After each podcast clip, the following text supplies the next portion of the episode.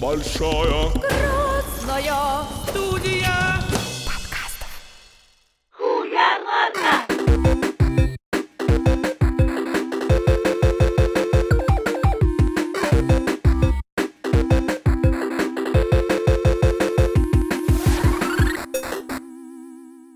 Всем привет, с вами новый выпуск подкаста «Хуярмарка». На манеже все те же, но сегодня у нас очень крутой гость с Лерой. Мы его давно ждали. Лерыч, тебе слово. Спасибо, Маша. Так, с нами сегодня Аида Малик. Она занимается каллиграфией и леттерингом. Аида, здравствуй. Привет. А, Когда Лера предложила мне прийти к вам на подкаст, первая моя мысль была о том, что о чем я буду рассказывать. Я же год лечусь от депрессии, и последние несколько лет нахожусь в творческой стагнации. Не сказать, что у меня много рабочих проектов или каких-то личных даже проектов, проектов по рисованию. Поэтому а, первая мысль была, о чем же я буду рассказывать. Но потом я предложила Лере поговорить о моем состоянии, обсудить его. Возможно, кому-то э, оно отзовется. Мне кажется, И- отзовется всем И просто. поможет, может быть. Да, и, в общем, решила поговорить об этом непродуктивном своем состоянии. Хотя я послушала ваши подкасты, и все предыдущие гости и гость, а, они рассказывали о своих успехах и всем прочем, что тоже, конечно, вдохновляет. Но вот сегодня у меня будет немножко противоположная история.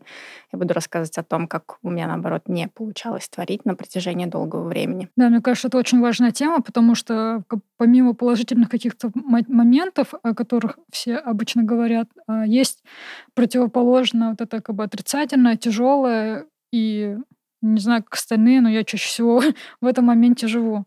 Вот, было бы интересно а, узнать про твой опыт, а, что, например, к этому привело, как ты это заметила, какие-то были ли звоночки, например. Ну и, конечно, наверное, к концу беседы мы узнаем про то, чем все закончилось. Спойлер еще не закончился. Если говорить о том, с чего все началось, то мне очень сложно определить какую-то конкретную точку, что сказать, вот там э, такого-то числа или там в таком-то месяце я стала себя чувствовать гораздо хуже. У меня была история такая. Мне было а, становилось грустно на протяжении долгого довольно количества времени, и это состояние, оно вот нарастало как ком. По сути, я бы описала свое состояние как а, хроническая апатия. Мне очень часто было грустно, и мало чего меня вдохновляло.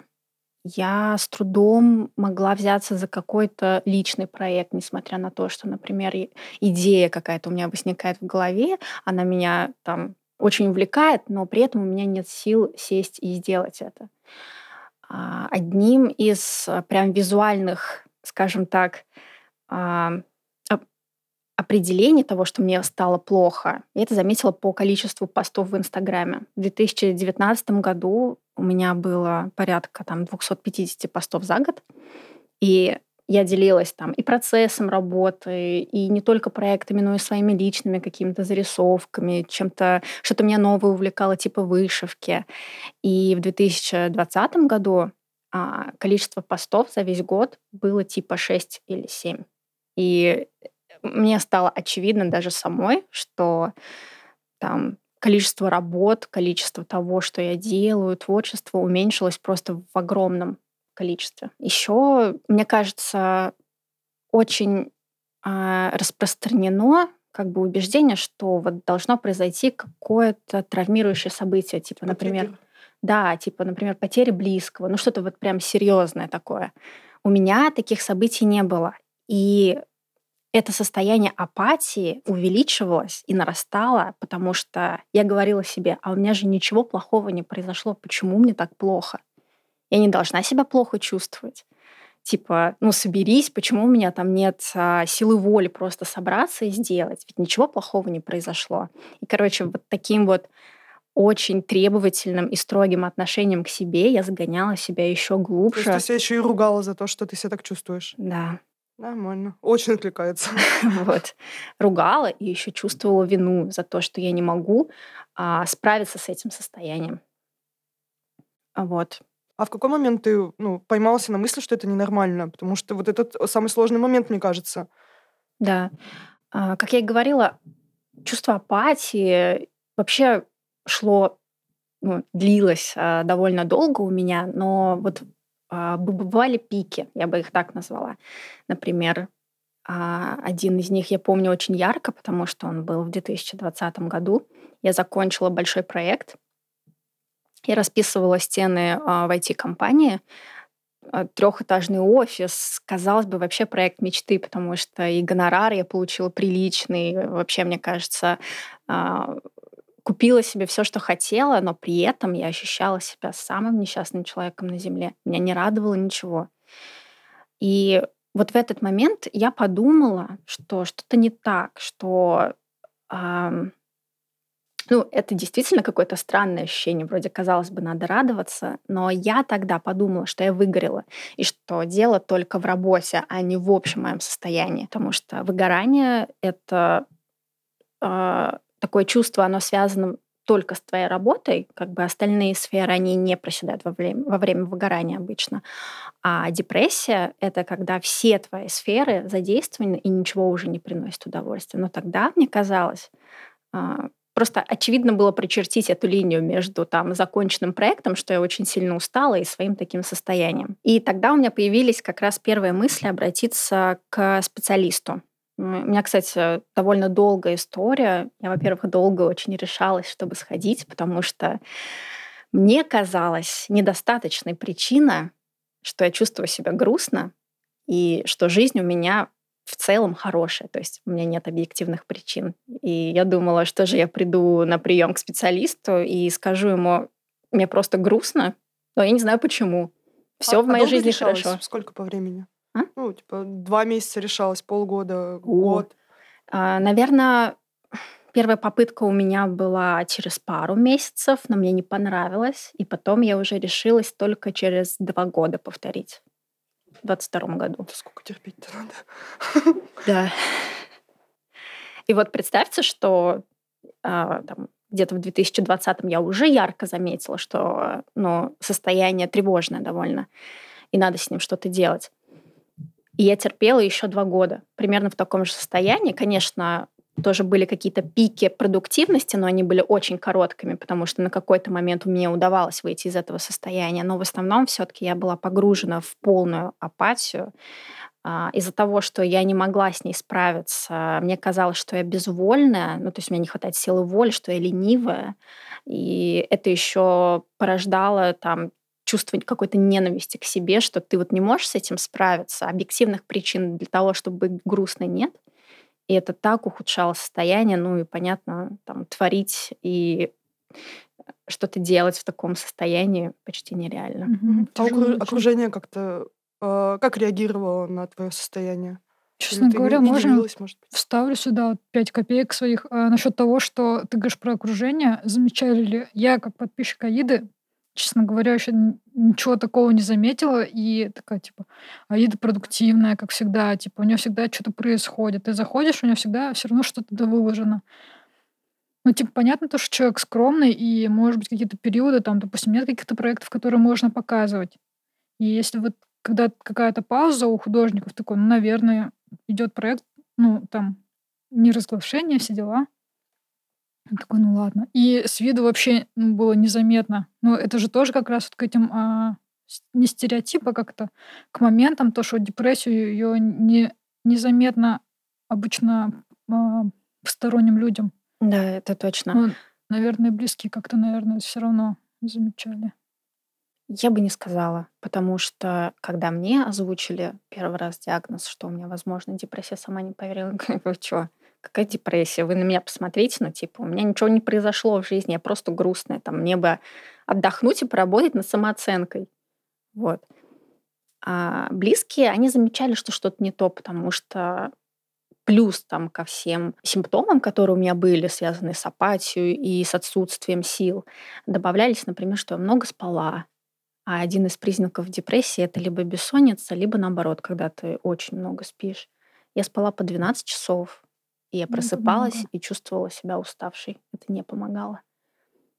А, и, а, конечно, самый близкий человек, который меня поддержал и, и наоборот, как бы продвигал идею того, чтобы я сходила к специалисту и проработала ее, это был мой муж, а, потому что он замечал, э, что мне было плохо. Ну, мы живем вместе, он, наверное, все-таки видел больше того, что видели все остальные. В итоге вот когда я решила через там пару лет еще раз все-таки дать шанс терапии, а, первый психолог, к которому я обратилась, а, где-то там на пятой, на шестой сессии такая говорит, ну слушай, я чувствую депрессивную симптоматику. Меня это так напугало. Ну, то есть это был первый раз, когда мне вообще озвучили, что, возможно, это какой-то серьезный диагноз. Я-то думала, что я схожу к психологу, задам какие-то вопросы, э, связанные там с самооценкой и там отсутствием сил. И мне там скажут, над чем мне поработать, и все пройдет. Но я никак не думала, что я на выходе получу какой-то серьезный диагноз, и мне пропишут антидепрессанты. Это было настолько неожиданно. Я думала, и первая мысль вообще, которая у меня возникла, это типа психолог некомпетентен. Нельзя раскидываться вообще такими серьезными ди- а, диагнозами, как она может мне вообще такое говорить. И я перестала к ней ходить. Это Вот. какие-то стереотипы, да, депрессия.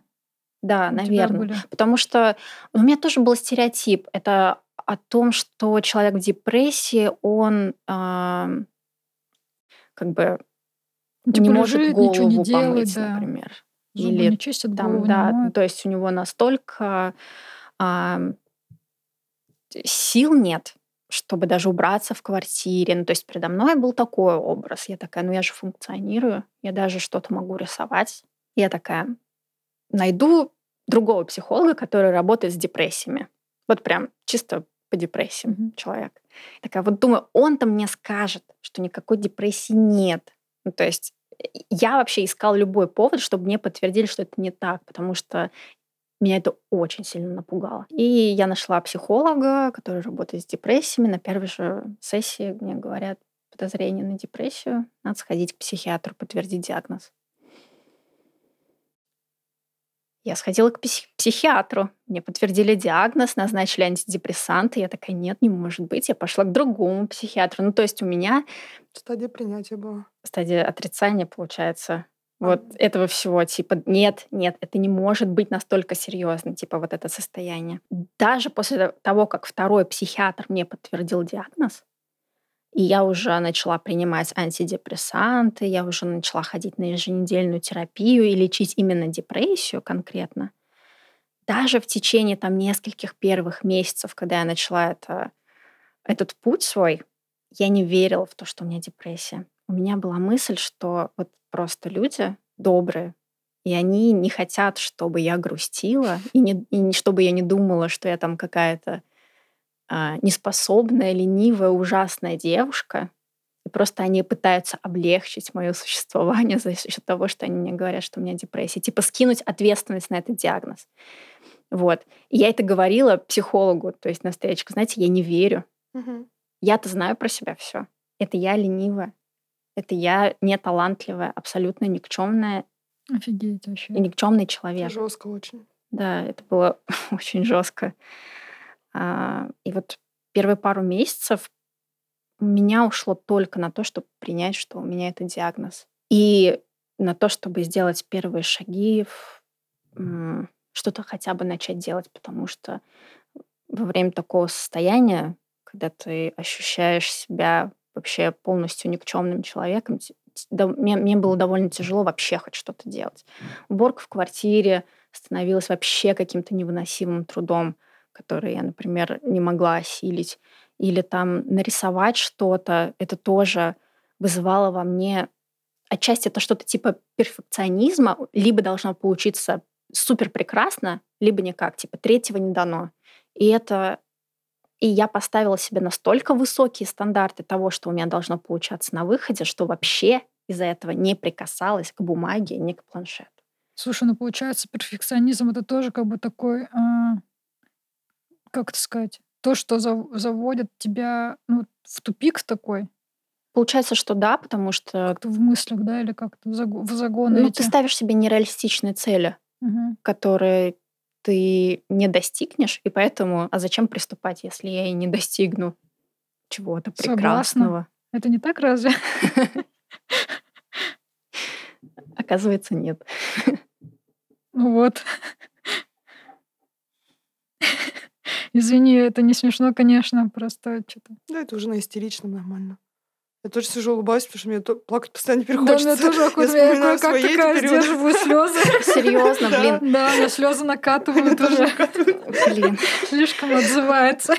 А я переживала, что я расплачусь, потому что это тоже для меня очень личная тема и конечно, очень да. сложная. Да, и спасибо, что Но- ты вообще ну, открываешься, потому что это очень сложно. А я удивлена, что я Говорить. спокойно говорю, потому что, например, пару месяцев назад стоило мне кому-нибудь рассказать об этом, и вот чуть глубже погрузиться в тему, я сразу в слезы пускалась. Вот сейчас Это итоги терапии, получается. получается, что так. Терапия — это такой оказался долгий и сложный путь. Опять же, у меня был стереотип, что мне хватит, ну, допустим, сеансов 10, чтобы Мгм. выйти. Типа курс, да? как Да, типа вот такой считается? вот минимальный. Но из-за того, что я, во-первых, затянула с обращением к специалисту и не придавала этому такого серьезного значения, мое лечение затянулось надолго. Получается, я уже год принимаю антидепрессанты, и целый год я еженедельно созваниваюсь с психологом.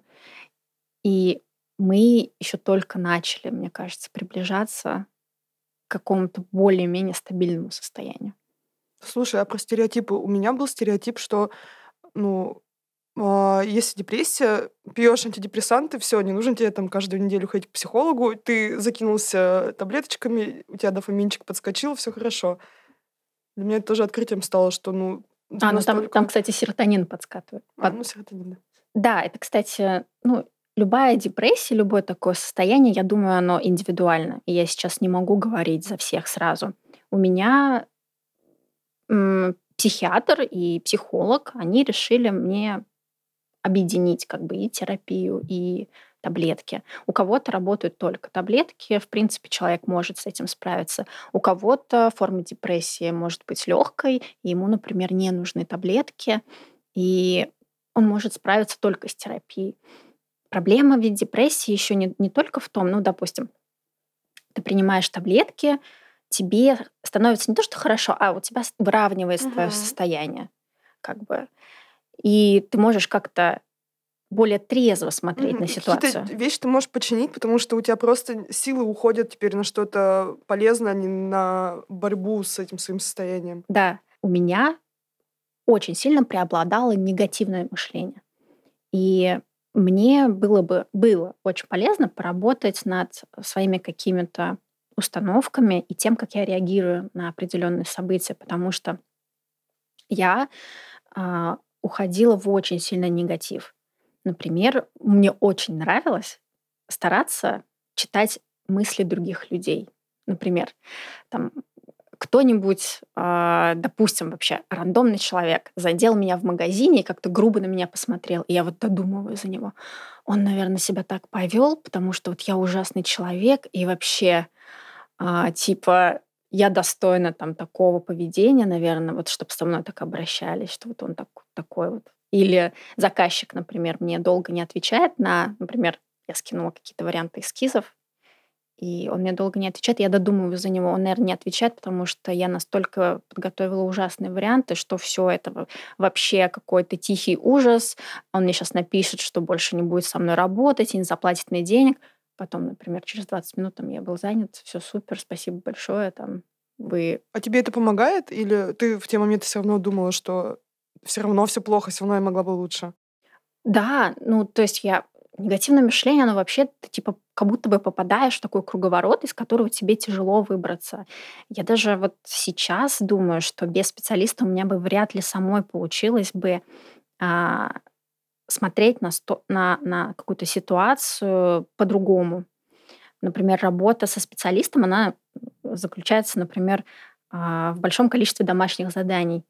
И ты заполняешь таблицы, например, там колонка там события, которое тебя расстроило.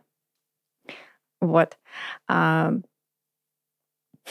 событие, которое тебя расстроило, вот, например, там, заказчик не ответил вовремя там, на мое сообщение. Там, что ты по этому поводу почувствовала? Я почувствовала грусть, никчемность свою, что там типа я недостойна а, там такой хорошей оплаты за этот проект и все такое. И там из следующей колонки уже идут там по факту ты расписываешь. Ну, то есть а на каком основании ты решила, что вот человек так про тебя подумает? Такая, это же очевидно. такая, ну, я не знаю, просто вот додумала за него, как бы. И, и то есть вот с помощью каких-то таких вроде, казалось бы, банальных вопросов ты такая, ну да, а почему я так подумала? А, в общем, докапываешься так и думаешь, что это было за когнитивное искажение. То есть мозг, он не видел ситуации искаженными. И Иногда, например, происход... если происходит какое-то событие, я могла, например, на себя вину э, как-то чувствовать, принять. в общем, вину, mm-hmm. да, принять, принять вину за, это, за эту ситуацию, хотя я, например, ну, объективно не была виновата. Mm-hmm. Вот что-нибудь такое. В общем, терапия, она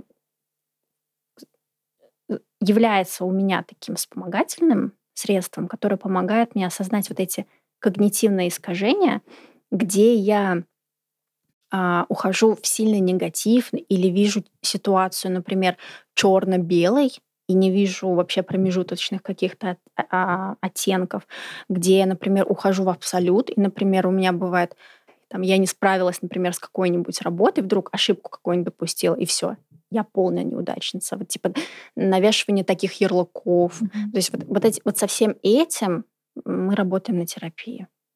Офигеть. Ну, это прикольно. Прикольный опыт. Тебе нравится?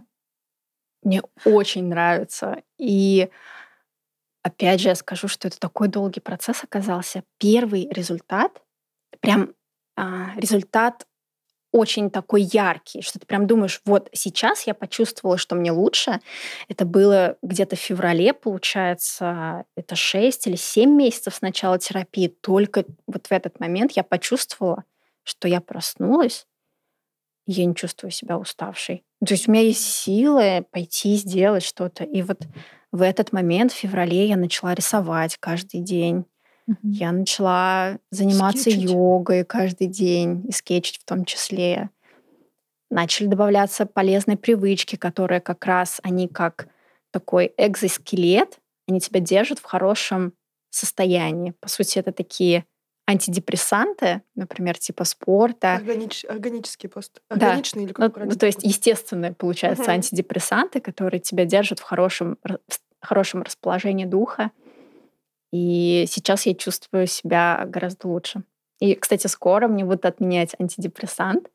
Вот. И я очень рада, что ну, это круто. больше не буду пить. Там тоже какая-то система, да, идет, а, когда слезаешь с них. Да, там, если слезть с них очень резко, то может быть синдром отмены, да, mm-hmm. и резко может стать еще хуже. Поэтому обычно там дозировку так по чуть-чуть, по чуть-чуть убавляют. А тебе какие-то, ну, то, то, что появились какие-то советы, опять-таки, из, из, из этой терапии, да, например, это не чувствуется как костыли какие-то? Или это уже вполне естественно на самом деле? Ну, вот э, какие-то позитивные мысли, э, вера в себя, например, или там у тебя появилось вот это ощущение, то, что ты делаешь работу и уже не докапываешься до себя? Если связано с работой, то не совсем пока. Ну, творчество. То есть у меня еще есть там над чем работать, я бы так не, ну, сказала. Ну, ну так это, наверное, у всех есть. Как бы все всегда к чему-то стремятся. Ну, типа, вс- всегда есть какой-то вот этот э, абсолют. Ну, а, смотрите, я вот когда мне поставили диагноз депрессия, как я уже сказала, вот, типа тяжелая это когда человек совсем уже не функционирует mm-hmm. нормально. У меня была средняя степень депрессии.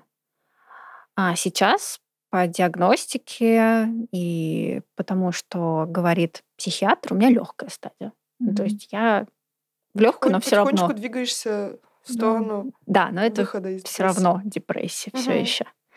И я чувствую остатки вот этого мышления. У меня еще есть страх, что вот сейчас отменят антидепрессанты, и меня может все вернуться в то же состояние. Но Мгм. я думаю, что будет пол- полегче справиться, потому что я уже знаю, например, что делать, когда я чувствую себя грустно без причины. Мгм. Это у меня, например, выйти на прогулку, прогуляться подольше или порисовать что-то. Кстати, вот скетчинг, особенно сразу линерами, например, без карандаша, он очень сильно фокусирует внимание на предмете, потому что линером тебе нельзя делать ошибку, и поэтому ты очень сосредоточен на всех мелких деталях, на том, какой предмет. И это очень похоже, скажем так, на медитацию, когда ты думаешь только об одном, у тебя нет каких-то Мгм. посторонних мыслей в голове, и ты сфокусирован вот на рисовании, на изучении этого предмета. Это, кстати, очень классно работает в плане вернуться вот а, в текущий момент.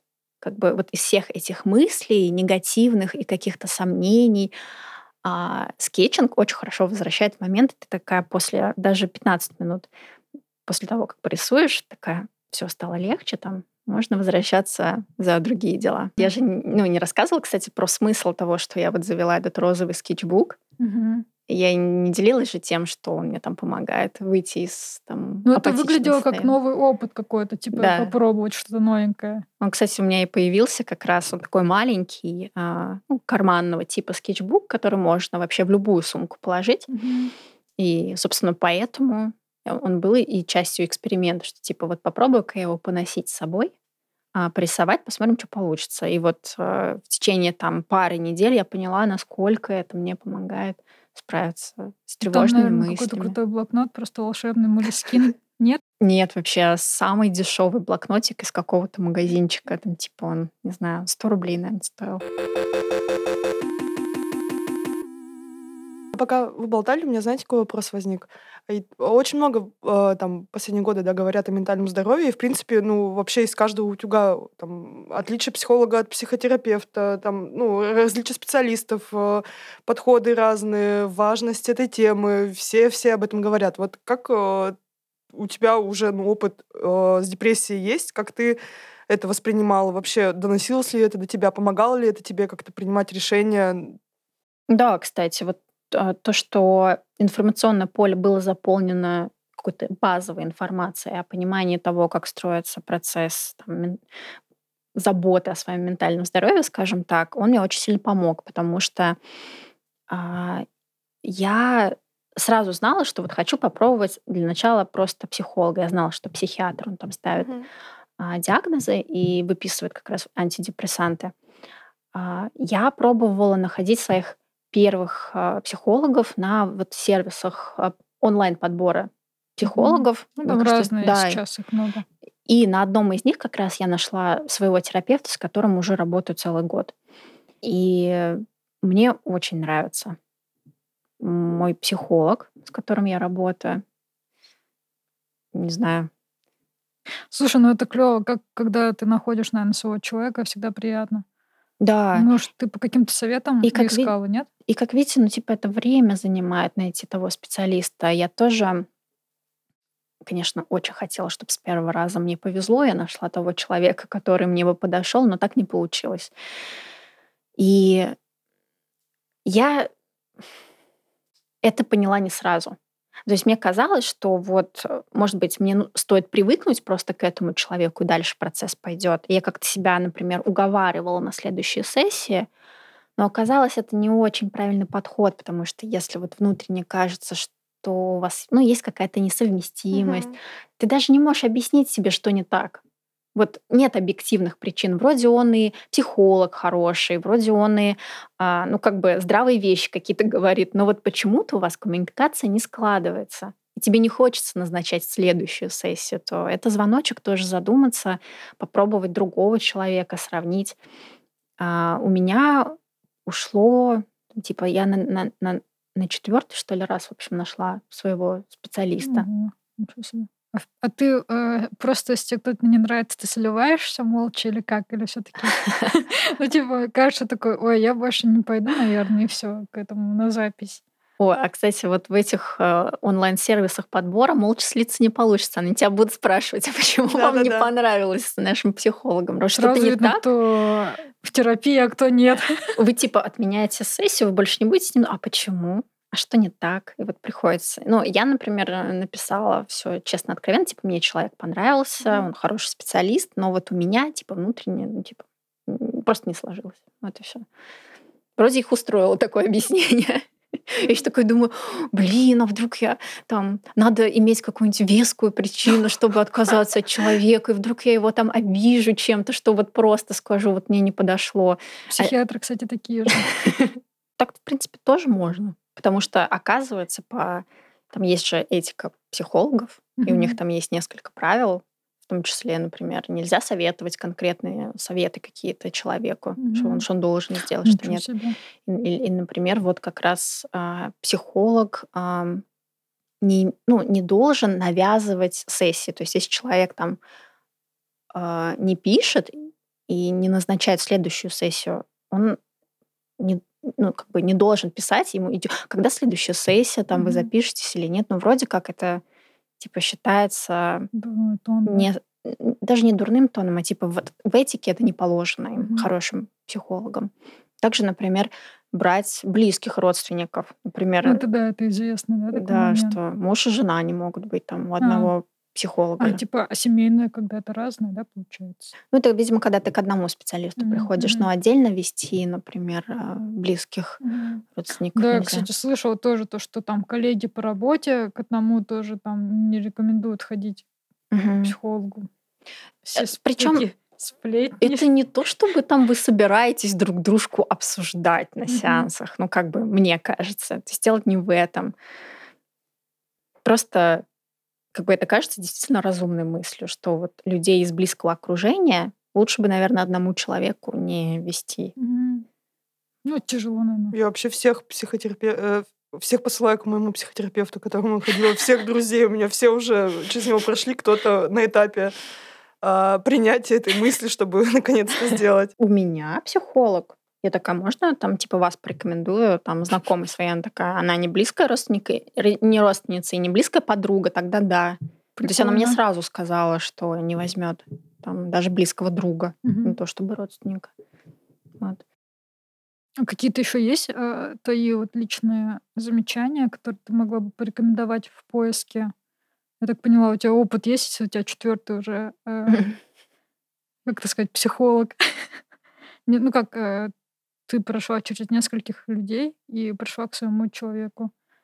К своему человеку. Это ну, тупо звучит. Как, как правильно? К своему, нашла своего специалиста, да. с которым комфортно. Сложно сказать.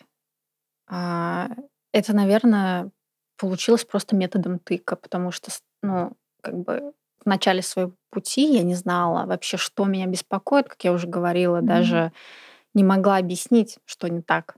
Мне просто грустно. Вот. Я плачу временами. А, и поэтому я не знала, по какому принципу вообще искать специалиста.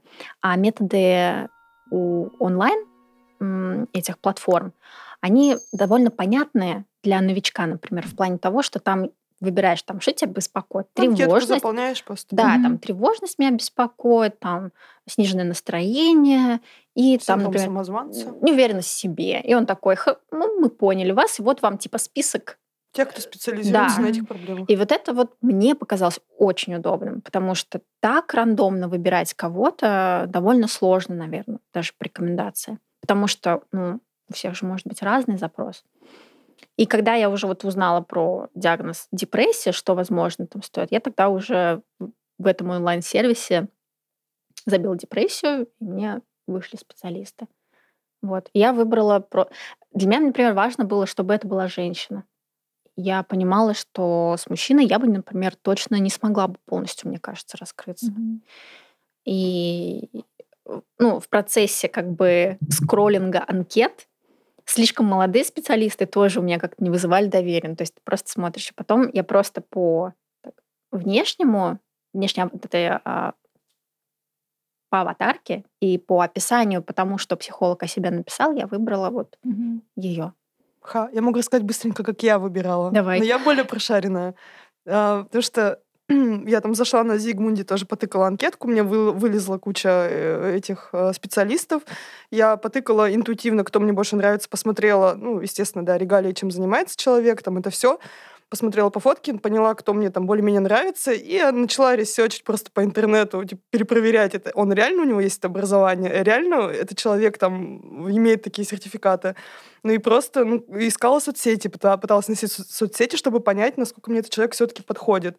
И там были, например, кто мне вроде нравился, я смотрю соцсети, ну как бы у меня отражение идет, потому что там контент, которым, который транслирует человек, ну, как бы не моя история. Ну и таким образом методом исключения выбрала подходящего.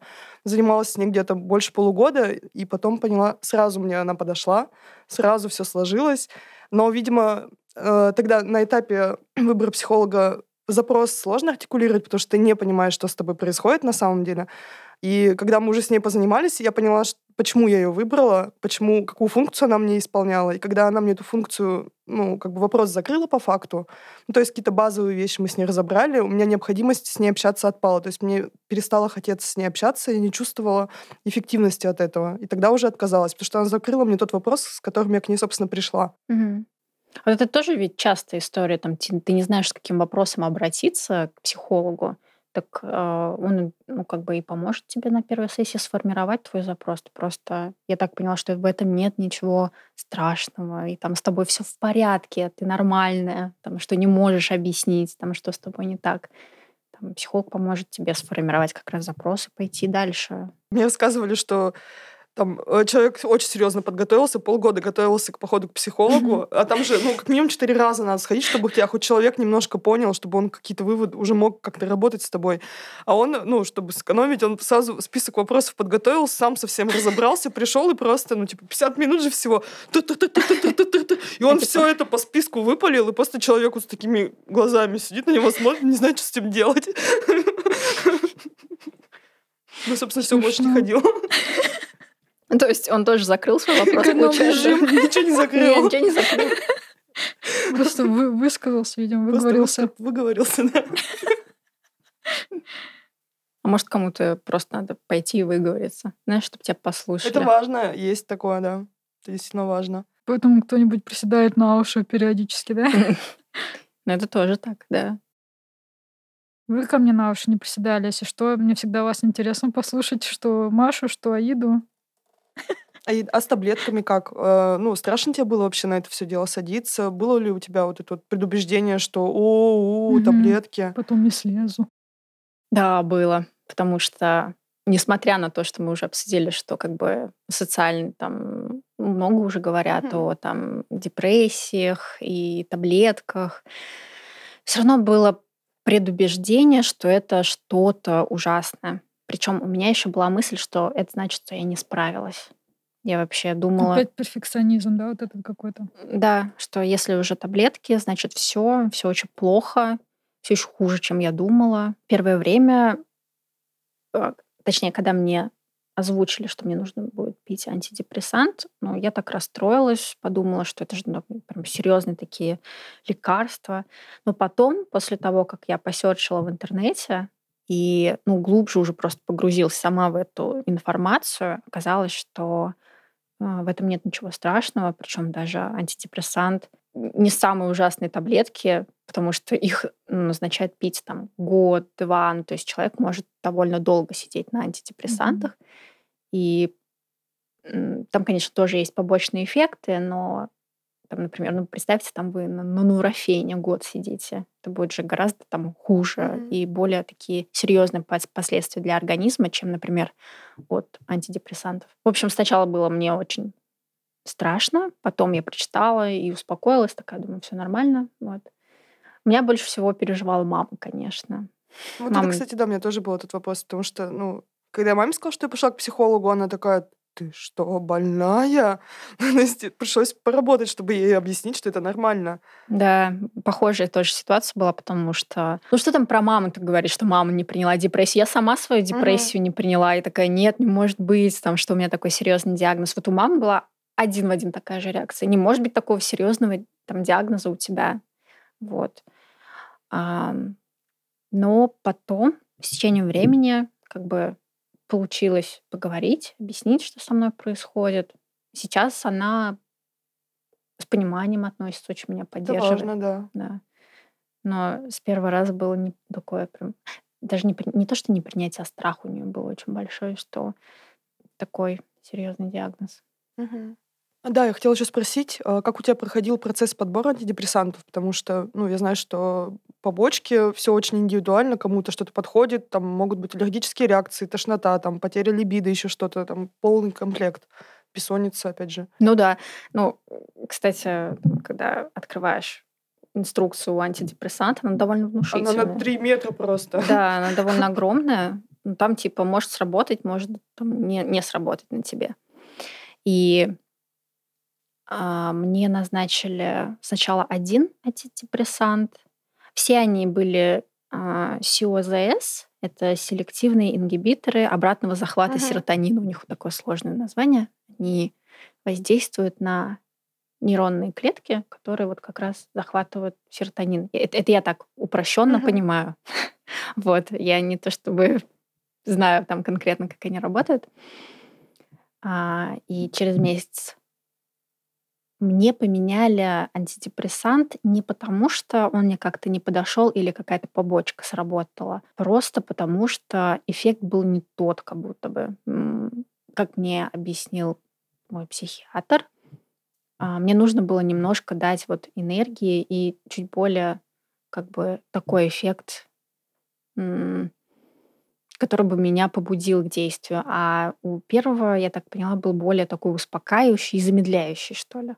Я бы так... Их даже принимали, я их принимала даже в разное время. Типа первый я принимала ночью перед сном, а второй я принимала утром. Вот. А, у меня побочки не сработали, которые были а, в списке. Так, чтобы я за- заметила. Это ты рассказывал про летальный исход в побочках? Нет? Нет. Кто-то, рассказывал про побочки в антидепрессантах, и там был летальный исход. Блин, ну мне кажется, побочку Ну, там, у самой пере- депрессии переесть, как бы то, это смерть. наверное, что- Ну не то, что побочка.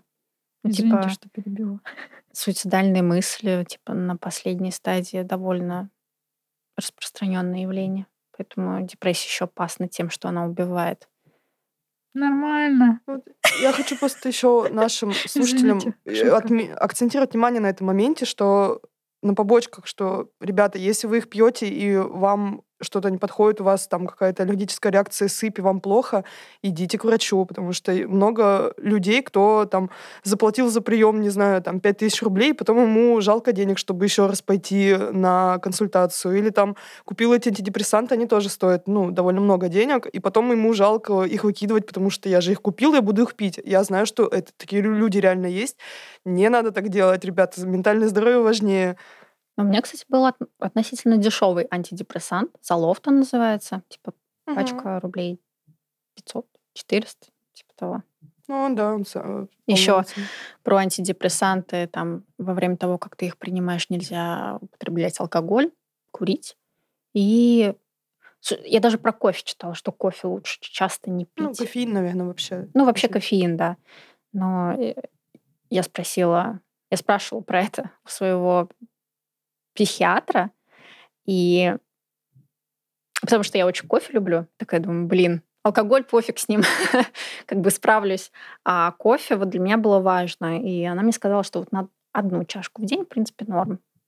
И я читала историю в интернете, там кто-то писал, девушка, которая пила кофе очень много, и в какой-то момент действие антидепрессанта просто ушло на нет. И она говорит, я стала себя хуже чувствовать, и в момент, когда я там а, перестала пить кофе, просто чтобы проверить теорию, из-за кофе ли это, ей стало лучше. В общем, там и вот так бывает. Но мне кажется, все индивидуально, но вот может быть и так, даже если вы не чувствуете эффекта, может быть, это просто в количестве кофеина, которое вы употребляете. Интересная заметка. Я такое даже не знала. У меня была забавная ситуация. Расскажу про нее. Недавно я как раз ездила к своему психиатру, потому что мы с ней давно не виделись, и мне нужно было, чтобы она ну, продиагностировала, про- продиагностировала меня снова и уже поднять вопрос об отмене антидепрессантов. И она принимала принимает в каком-то новом офисе, в котором я не была. И я, короче, смотрю по карте, и маршрут мне какой-то странный вообще Яндекс прокладывает по пляжу, там, где Савин Хаус, где вот мост Миллениум по какому-то пляжу, причем я даже не знаю. Ну. А у меня такая мысль, типа, ну, наверное, там построили классные дома, наверное, они там облагородили пляж, и там есть какая-нибудь классная тропинка. Я такая думаю, иду и вижу, что там разруха, нет там никакой тропинки. И там какой-то чел идет мне навстречу и такой, а, я у него спрашиваю, я говорю, есть там тропинка какая-то? Он такой, ну нет, не рекомендую вообще туда идти, типа там просто пляж. И он такой, давайте я вас довезу. А я вообще жутко опаздываю. Говорю, ладно, давайте садимся в машину, меня что-то спрашивать, типа, а, ой, типа, что уж там не помочь такой красивой девушке? Я такая закатываю глаза, думаю, блин, сейчас будет какой-то подкат. И он такой, а куда вы едете? Я решила ему ответить прямо, я говорю, к психиатру. Он взглядом ничего не показал, но мы минут пять в машине ехали в такой на, вообще наэлектризованной просто тишине. Слушай, так это может способ отвязаться Да, от и я людей? поняла, что это такой классный способ, ну типа когда к тебе подкатывает кто-то, кто тебе, ну, не близок совсем, такая, я опаздываю к психиатру. Ну, я, я просто этот, меня сама ситуация чуть-чуть, извини, напугала. Типа, э, Сесть в машину к незнакомому человеку. Не знаю, я вся так делаю. Он выглядел довольно мило. Ну, то есть, блин, а может, и, вот я так говорю, выглядел довольно мило, а может, он реально маньяк был какой-нибудь. ну, Ну, типа, он боится психов. Ну, Ну, типа, бо- да. типа психотерапевт уже психи только ходят. Ну да, как бы понятно было, что он там как-то отреагировал, типа, ну, она вообще ебабо. Ну и что? И в итоге там все нормально оказалось, ты доехала, там действительно классный офис. Да, я доехала до офиса, и, в общем, мы а, поговорили, решили, что будем отменять антидепрессант, что мне стало легче, и я вообще Ура! чувствую себя гораздо лучше. Да. Хэппи-энд Теперь у какой. меня новый этап. Я же ведь на долгое время забросила как-то прям такое ведение инсты, например, э, делиться там своими какими-то работами. Получается, мне придется заново начинать. Ну, не заново, но как-то, в общем, восставать из этого пепла, в котором я Ну, у была. тебя интересные этапы происходят сейчас Да. в жизни. И заново возвращаться в творчество. Мне очень этого хочется. Поскорее. Все получится, Аида, я уверена. Ну, конечно, Ты у на- тебя и на- глазки на блестят, ты классном прям пути. этот... У меня прям ощущение, как будто действительно ты на пороге чего-то нового, светлого, хорошего. Ну, я Ну, себя чувствую прям... Да, мы за, мы за этот подкаст что-то от, от э, самого грустного к чему-то хорошему пришли. Так это приятно это осознавать. Ты- Самый грустный подкаст у вас будет в этом сезоне, да? Ну, не знаю, Но посмотрим. он вообще выделяется на фоне других подкастов, потому что мы, в принципе-то, всегда говорим про творчество. Тут тема, Мгм. ну, только по касательной этого касается, касается, блин, только по касательной задевает, но она капец какая важная. И я уверена, что она откликается абсолютно всем. Мгм. В той или иной степени, но да. Тем более, так, опять-таки, такой момент, о котором обычно никогда не, не говорят, о том, что особенно творческие люди, они переживают уж все вот эти моменты депрессивные, потому что там перфекционизм, вот этот там достигаторство, оно почти у всех, мне кажется, есть. Ну, то есть всегда хочется быть э, лучшей версией себя, и в итоге ты такой сидишь там, ну, то есть у тебя вроде бы есть инструменты, то ты вообще ни к чему не прикасаешься. Да. Ты как бы сам себя лишаешь от этих каких-то моментов. Ну да, еще ведь творческие люди зачастую более чувствительные. И какие-то проблемы в творчестве или ощущение себя самозванцем, это все как будто бы резонирует чуть больше, чем в каком-то обычном человеке. И кажется, Мгм. что они, творческие люди, более такие тонкокожие. И я бы рекомендовала вообще обращать на свое самочувствие в плане, если вам грустно безо всякой причины и довольно долго, депрессия диагностируется, если у вас симптоматика держится на протяжении двух недель. Поэтому если у вас в течение двух недель, как минимум, странное состояние, которое вы не можете себе объяснить, там творчество не радует или вам тяжело подступиться к какой-то работе, то это повод не то чтобы идти там к психологу, но это повод задуматься вообще, что с вами происходит, и попробовать себя, ну, задать себе вопросы какие-то, что я, что я могу улучшить в своей жизни, как я могу себе помочь, чем я могу себе помочь. как я могу о себе позаботиться и не ругать постоянно, там, что у тебя там все не получается или что-то такое. У меня теперь над столом, над рабочим, висит два стикера. Первый, на нем написано «идеального момента не будет». Вот. Это чтобы не откладывать, не прокрастинировать, и что я не дождусь никогда идеального своего внутреннего состояния. Иногда у меня просто бывает такое, что вот сделаю, когда у меня будет вдохновение, или когда у меня будет супер хорошее настроение, но не сейчас. И вот этот стикер напоминал ко мне о том, что можно начать даже не в очень, не в идеальном состоянии. А второй стикер — это а, бережное отношение к себе. Это про то, а, напоминание про то, чтобы я себя сильно не ругала, когда я с чем-то не справляюсь, и перестала так очень строго к себе относиться, ставить нереалистичные цели, и когда я их не выполняю, естественно, ругать себя за это. Ну, то есть вот. У меня две таких напоминалки на каждый день. Мне кажется, лучше концовки для нашего выпуска не придумать. Да. Всем, всем здоровья, ментального, физического. Да, всем заботы о себе, себя. Близких. Спасибо тебе огромное. Спасибо, что пригласили. Спасибо, рада была поболтать. Хуя ладно!